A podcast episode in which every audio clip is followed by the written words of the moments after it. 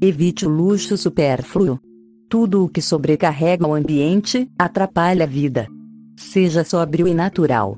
O artificialismo distorce e causa fadigas inúteis.